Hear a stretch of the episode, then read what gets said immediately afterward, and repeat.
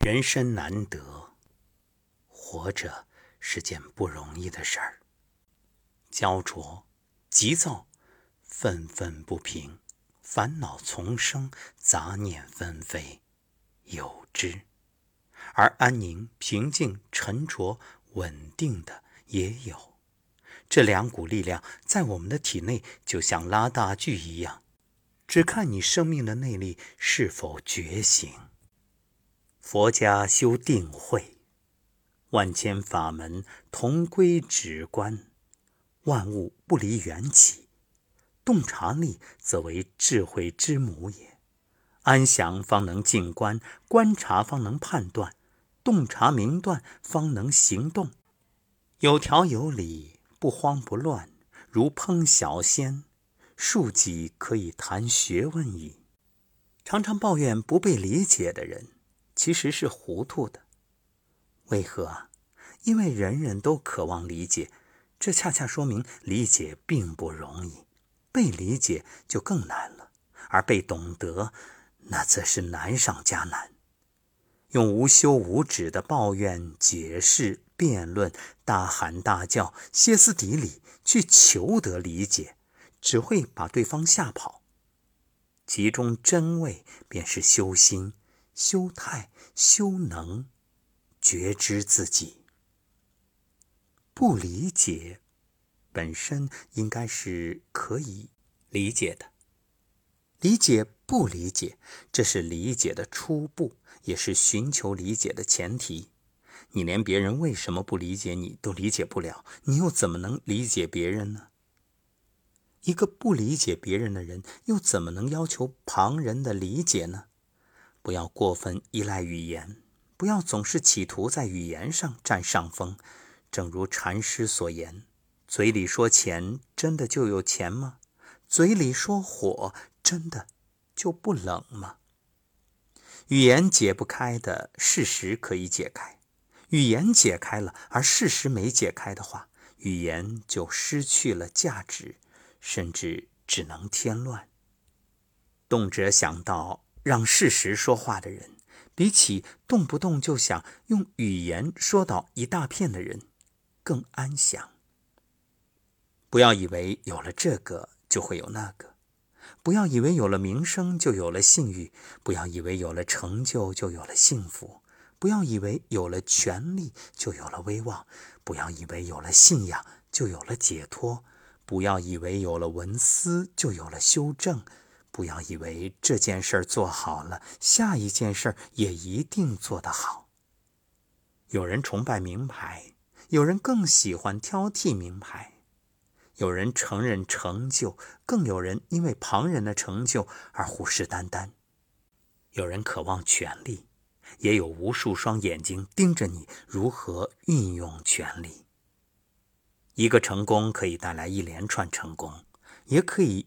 因狂妄自私而大败特败，没有这一面的道理，只有那一面的道理，那就没有戏看了。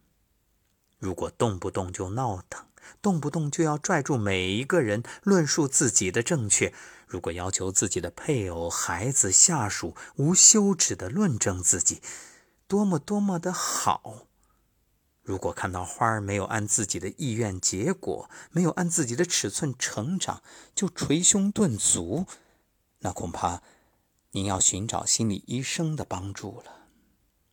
安详属于强者，智者属于信心。安详也有被破坏的时候，喜怒哀乐都是人之常情。问题是喜完、怒完、哀完、乐完，能不能及时回到？安详状态上来，这是觉知，更是一种能力。可是老天，嘈杂的世间，如何才能活得安详呢？其实不用喊老天，也不必天王老子的叫骂，无论佛陀还是耶稣，都无法替你做主。你向神求助，是你相信神的能力，神没有帮助你。说明神相信你的能力。养生有道理，常说夏天晒背有益健康，可太阳再好，也得你亲自去晒呀。一次，颜回在街上看到一个买布的人和卖布者在吵架。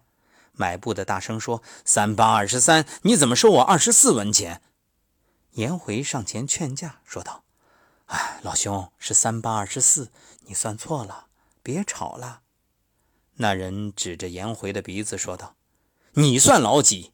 我就听孔夫子的，咱们找他评理去。”颜回问道：“那如果您错了怎么办？”那人回答：“我把脑袋给你。”那如果你错了怎么办？颜回说道：“那我把帽子输给你。”于是两人一起去找孔子，问明情况之后，孔子笑笑对颜回说：“三八就是二十三嘛。”颜回，你输了，把帽子给人家吧。颜回心想：老师一定是老糊涂了，虽说不情愿，还是得听老师的话呀。把帽子递给那人，那人拿着帽子，欢天喜地的走了。接着，孔子对颜回说：“说你输了，不过输一顶帽子；要说他输了，那可是一条人命啊！你说是帽子重要，还是人命重要？”颜回恍然大悟，扑通跪在孔子面前，恭敬地说：“老师重大义而轻小是非，学生惭愧万分。”孔子。淡淡的说：“公自厚而薄责于人，则远怨矣。”古人云：“读万卷书，行万里路，阅无数人，欲名师指路，可最终还需自己领悟。怎样才能做到呢？”俗话说：“冰冻三尺，非一日之寒；肚皮三层，非一日之馋。”第一，不妨多接触、觉察、欣赏、流连大自然。高山流水，大漠云天，海潮汹涌，湖光山色，花开花落，月亏月盈，四季消长，三星在天，万物静观皆自得，世事动观亦相宜。到了对大自然无动于衷，只知道拍照、走马观花的时候，您的细胞就要出麻烦了。再者，多欣赏艺术，阅书赏画，研习或观赏茶香花道，书写记事，听音乐，尤其轻音乐。能不能听得进音乐去，这大体上是您需不需要请心理医生咨询的一个标志。再有啊，遇事多想自己的缺点，多想旁人的好处，不要钻到牛角尖里出不来。不要越分析越觉着自己对，旁人错；不要老是觉着旁人都对不起自己，像钻头一样钻了一个眼儿就以为打通了世界。更不要把封钻的所有螺丝钉焊得死死的，那样的话，您能不碰壁吗？还有啊，不管您是不是有点伟大，一定要弄清楚，其实啊，您与常人无异。哪怕高贵来自于星辰，同样也得明白要谦恭，因为必归于尘土。您的生理构造与功能与常人无异，您的语言文字与国人无异，您的喜怒好恶大部分也与旁人无异。您发火的时候也不怎么潇洒，饿极了也不算绅士。若有人把您当成普通人看，那是福气。把别人看成与您一样的人，这是您的成熟。还有啊，要注意劳逸结合，注意大脑皮层兴奋作用与抑制作用的调剂，该玩就玩，该放就放，该赶就赶，该等就等一等，不气急败坏，不声嘶力竭。别忘了幽默一点，要允许旁人开自己的玩笑，更要懂得自黑自嘲。有许多当时急如星火的事儿，事后想来不无幽默。幽默了才能放松，放松了才会从容，从容了才好选择。不要把悲壮的姿势搞得那么廉价，不要唬了旁人半天，没唬成，最后却吓趴了自己。小事上傻点何妨啊？该健忘的就健忘，该粗心的就粗心，该弄不清楚的就弄不清楚。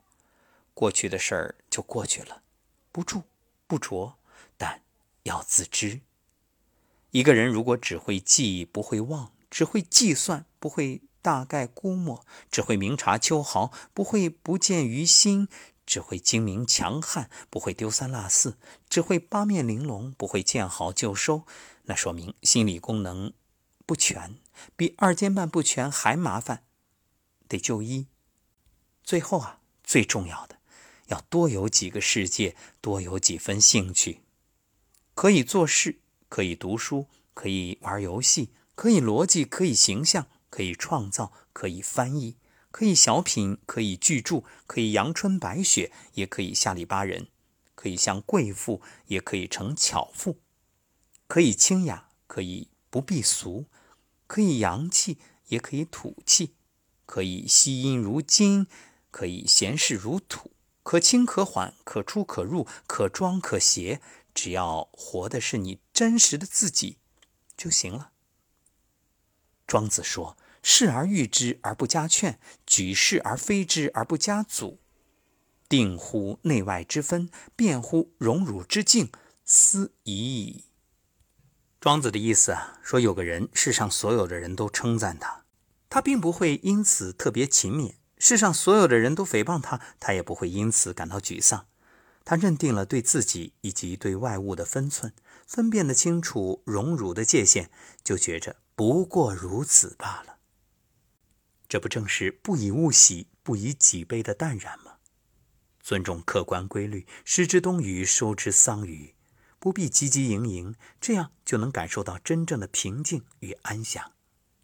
最后，祝愿你有雅量，接受不可改变的事儿，能以祥和的态度改变可以改变的事儿，更愿你有智慧，区分两者的不同。